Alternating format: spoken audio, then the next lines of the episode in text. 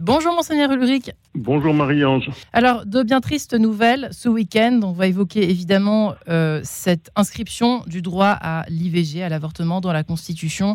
Alors, bien sûr, on s'y attendait, vous vous y attendiez, évêque de France, et puis vous, Monseigneur Ulrich, euh, qui est quand même en lien, on le dit toujours, que c'est l'archevêque de Paris a un, rôle, tiens, un rôle politique.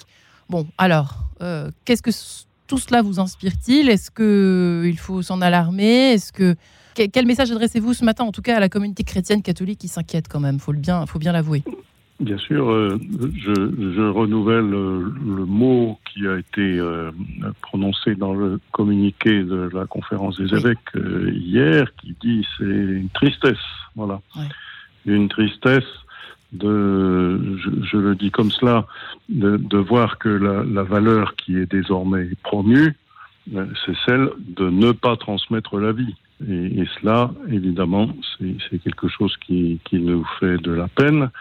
Et quand on, si on le met en relation avec euh, l'autre bout de la vie où on euh, cherche à, prôner, comment dire, l'aide active à mourir, euh, on se dit que voilà, c'est difficile d'entendre que notre société promeut plutôt des valeurs qui ne sont pas euh, des valeurs de transmission de la vie et d'aide à vivre. Voilà. Et, donc, et d'accompagnement dans les situations dont on peut reconnaître qu'elles sont difficiles. On n'oublie pas cela.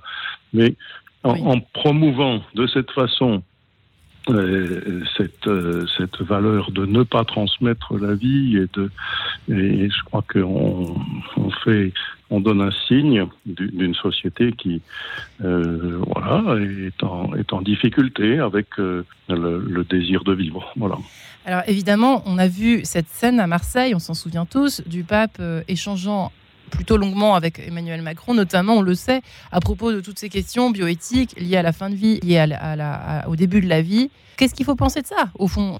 Ce que euh, l'on pense, on, valorise la, liberté la liberté euh, garantie, va dire la Constitution, semble-t-il, la liberté garantie de pouvoir ne pas mener à terme une grossesse. Euh, cela, c'est euh, une liberté, ça n'est pas euh, un droit. Le, le, mot a été choisi autrement, mais on peut se dire qu'est-ce qui fait que des femmes auront la liberté de choisir autre chose? Et, et quel, quel soutien auront-elles? Quel soutien pourront-elles avoir de vivre autre chose que cela?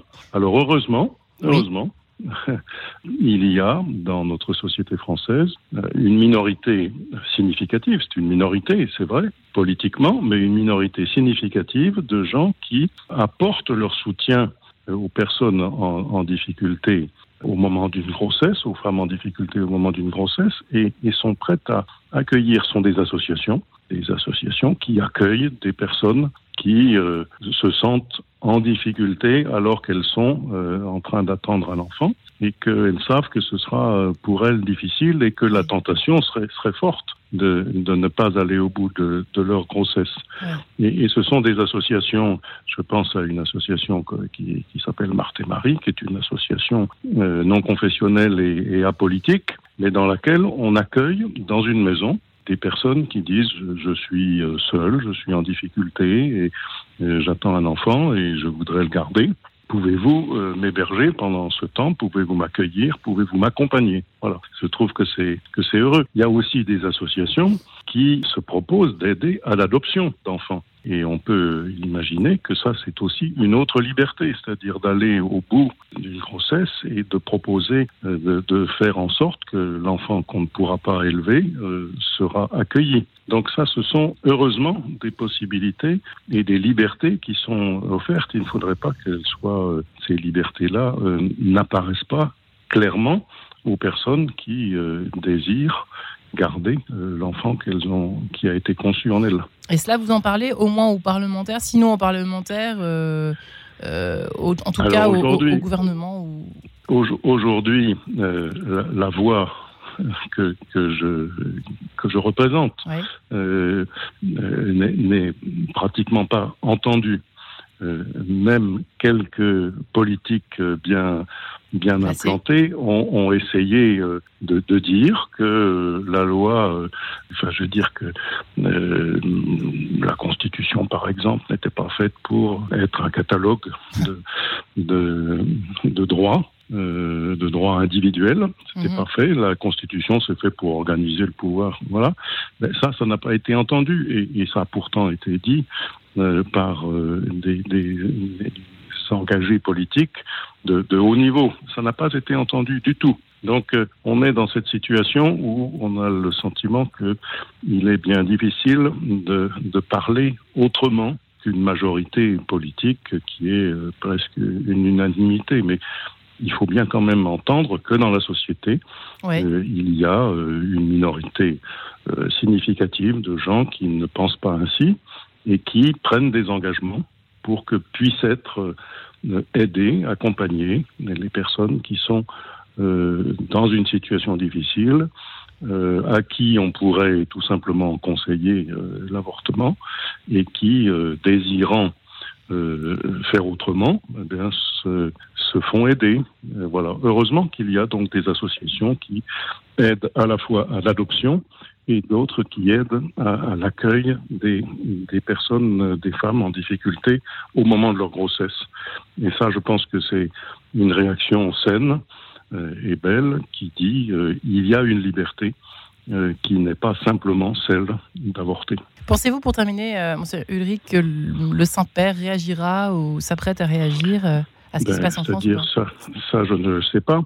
Euh, le, la question devant laquelle nous sommes est une question qui ne concerne pas uniquement la société française. Bien évidemment. Euh, et bien évidemment, elle est une question qui se pose, euh, se pose ou se posera dans le monde entier d'une façon générale, probablement.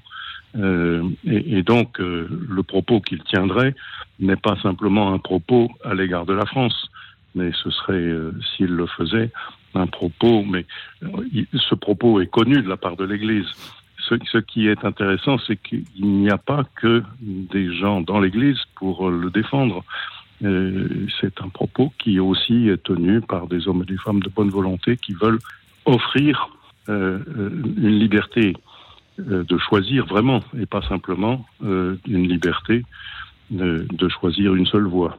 Il faut d'ailleurs penser que les médecins et les soignants euh, qui euh, désirent exercer aussi euh, la liberté de ne pas accomplir ce geste, leur liberté de conscience, doit aussi être protégée.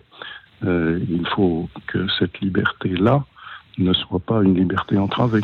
Eh bien, on l'espère en tout cas. Merci infiniment, Monseigneur Ulrich, voilà pour ce que le résumé de ce que de ce qu'envisage l'Église et de ce que pense l'Église surtout sur euh, et, de ce que, et, de ce que, des hommes et des femmes de bonne volonté euh, veulent entreprendre pour en même temps. Euh, aider. Merci infiniment à vous. Bon week-end malgré tout. Et puis au week-end prochain. Merci monseigneur Ulrich. Merci Marion.